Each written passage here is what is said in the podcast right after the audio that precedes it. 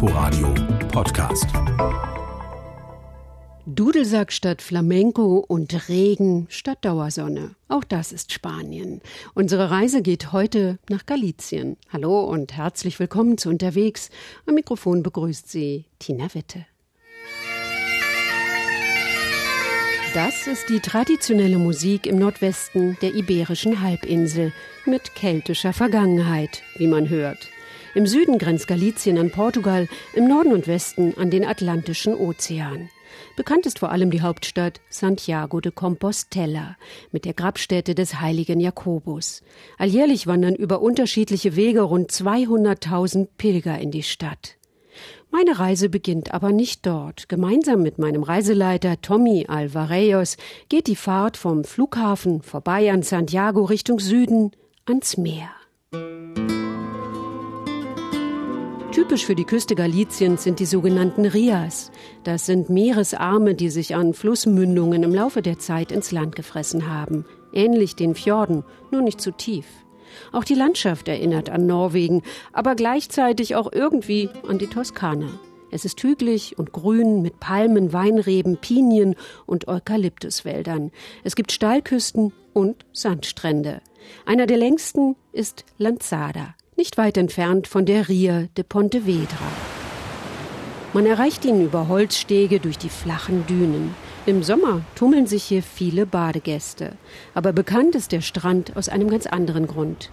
Tommy Alvarejos zeigt auf eine kleine Kapelle. Da kommen immer die Frauen in der Nacht, so Mitternacht, zwischen 23. und 24. Juni, um Rituale mit dem Meereswasser zu tun, falls die Probleme hätten, Kinder zu bekommen. Heißt, neun Wellen müssen die einen Magen schlagen und neun Monate später werden die dann schwanger. Das Ritual macht man auch heute. Ob das wirkt oder nicht, das ist schon was anderes. Aber dieser Stein ist dafür bekannt. Es ist eine von vielen Geschichten, die Tommy noch erzählen wird. Galizien ist das Land der Geheimnisse und Mythen. Wir fahren weiter immer entlang der Ria de Pontevedra und ich wundere mich über die vielen kleinen schwarzen Inseln im Wasser.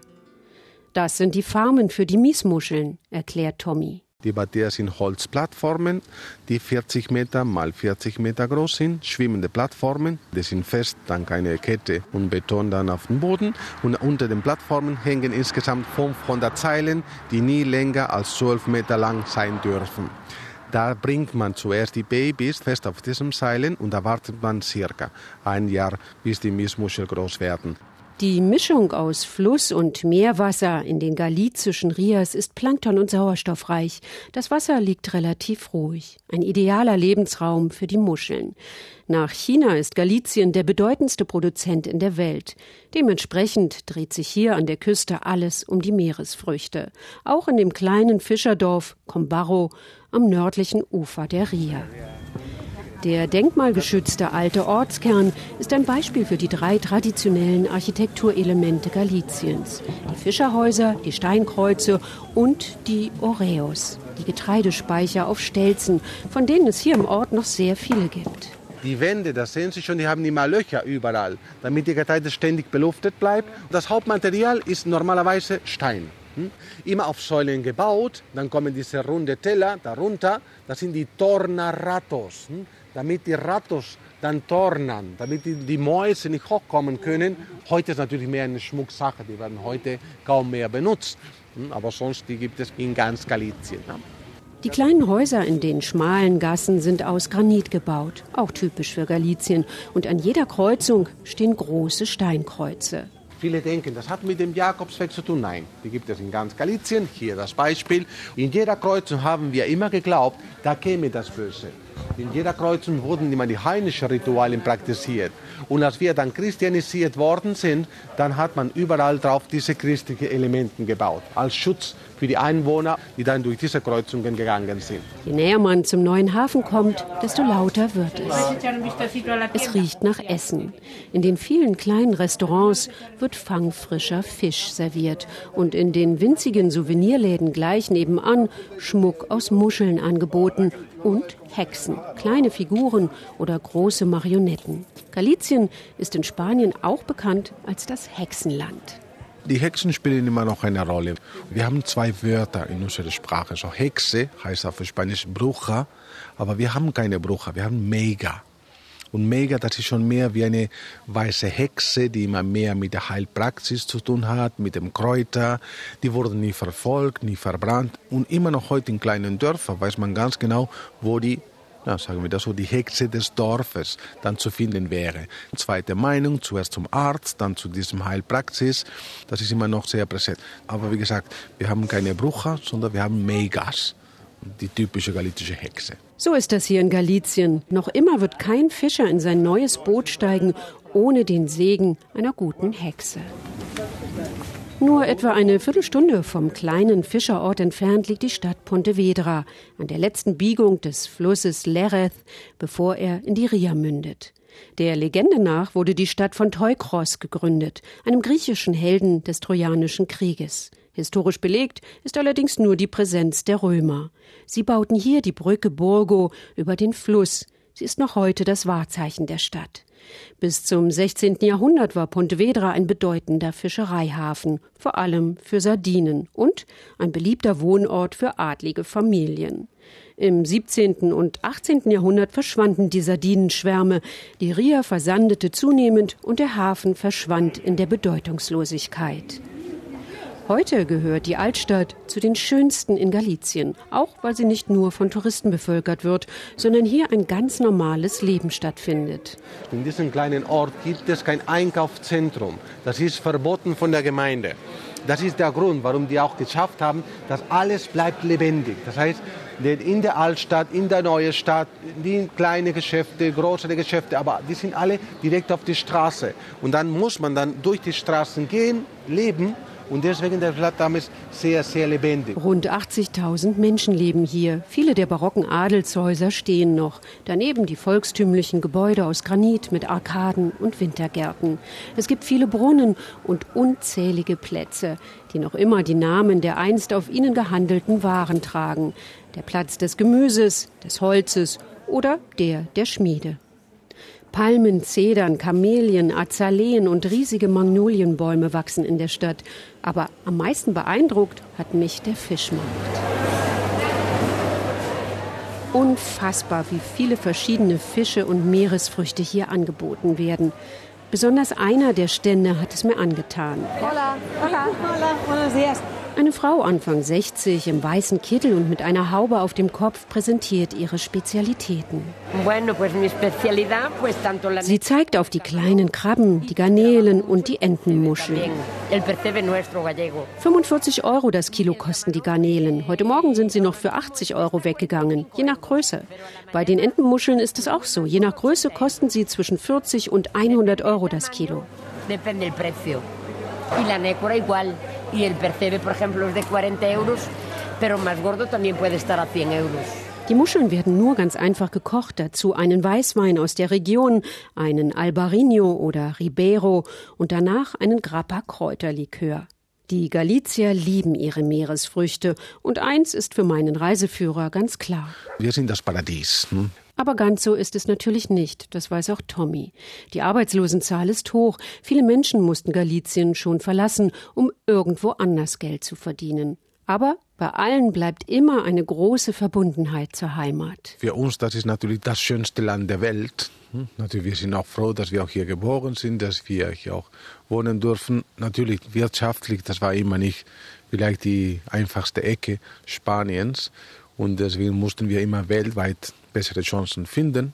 Und wir wollten sowieso immer zurückkommen, mindestens auch hier begraben sein. Deswegen das spanische Wort für Heimweh ist ein galitisches Wort, Morriña. Und dann will er mir unbedingt noch einen Ort zeigen, für den man sich bei einem Besuch in Galizien auf jeden Fall Zeit nehmen sollte. Es geht nach Orense, weiter östlich von Pontevedra, mehr im Landesinneren. Das kleine Städtchen ist bekannt für seine Thermalquellen. Das wussten schon die Römer zu schätzen, die den Stadtkern am Ufer des Flusses Minho gegründet haben. Mittendrin in der Stadt gibt es auch heute noch ein Thermalbad.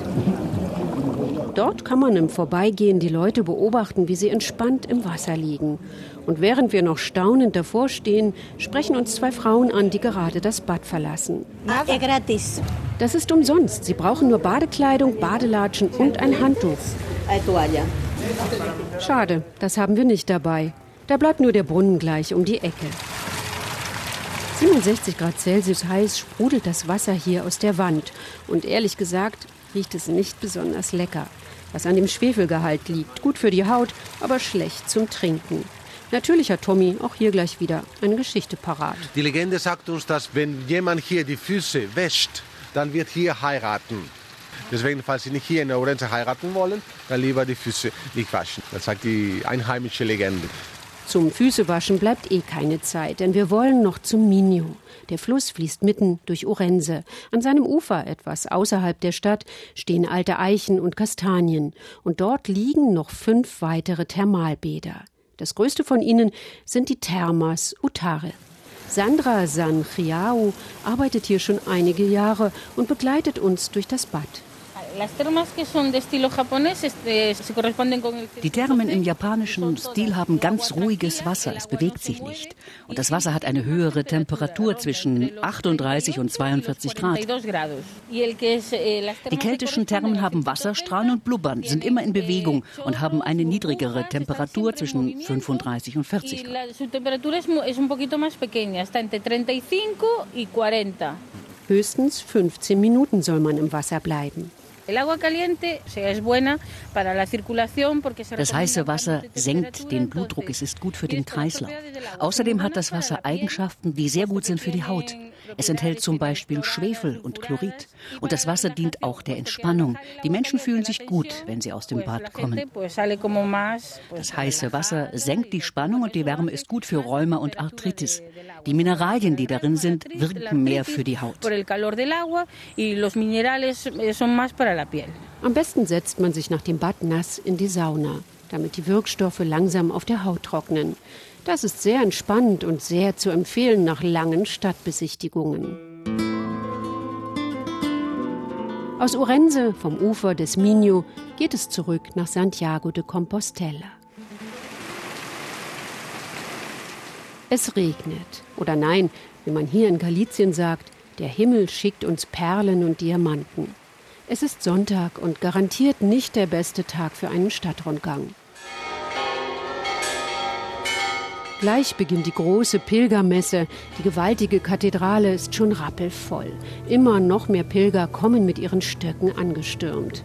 An den Seiten warten andere bereits auf einen Besuch an einem der vielen kleinen Beichtstühle. Bei so vielen Menschen sieht man nicht viel von der Kathedrale. Etwas enttäuscht quetschen wir uns wieder durch den Ausgang hinaus in die Altstadt von Santiago. Der Regen ist noch stärker geworden. Die Granitfassaden der Häuser sehen grau aus. Wir eilen unter unseren Schirmen gegen den Regen ankämpfend Richtung Fischmarkt. Der hat sonntags zwar geschlossen, aber nicht weit davon entfernt steht die kleine Kirche San Fith de Solovio, es ist ein wichtiger Ort, erzählt Tommy Alvarejos, denn hier hat die Geschichte der Stadt und des Jakobsweges begonnen. Es ist eine der vielen unterschiedlich ausgeschmückten Legenden. Wo wir heute die Kirche sehen, da gab es im 9. Jahrhundert eine Einsiedelei. Da lebte der Einsiedler Pelagio, der die Sterne sah, die aus dem Wald rausgekommen sind. Das ist, wo wir heute die Kathedrale sehen. Und dann hat er Angst bekommen, dann hat er den Bischof gerufen ist der Bischof hierher gekommen, ist in diesen Wald reingegangen und da wurde ein kleines Altar gefunden. Und unter dem Altar eine Krypta, so ein Keller, mit drei Grabplatten. Laut der theologischen Version, Jakobus in der Mitte und seine zwei Lieblingsschüler, Theodor und Athanasius, die Schüler, die Jakobus enthauptet aus Palästina hierher gebracht hätte. Und deswegen sagt man schon, da ist die ganze Geschichte des Weges angefangen. Wie für die Pilger endet auch meine Reise in Santiago de Compostela. Ich bedauere sehr, dass ich nicht mehr Zeit hatte. Ich verabschiede mich von Tommy Alvarejos und mache mich auf den Weg zum Flughafen. Es ist neblig und regnet noch immer. Von der Schönheit der Landschaft ist nicht mehr viel zu sehen. 150 Regentage im Jahr hat Galizien.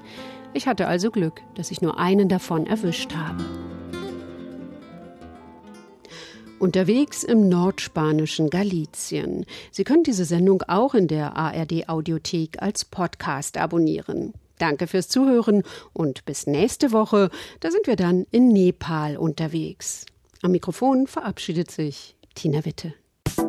Inforadio Podcast.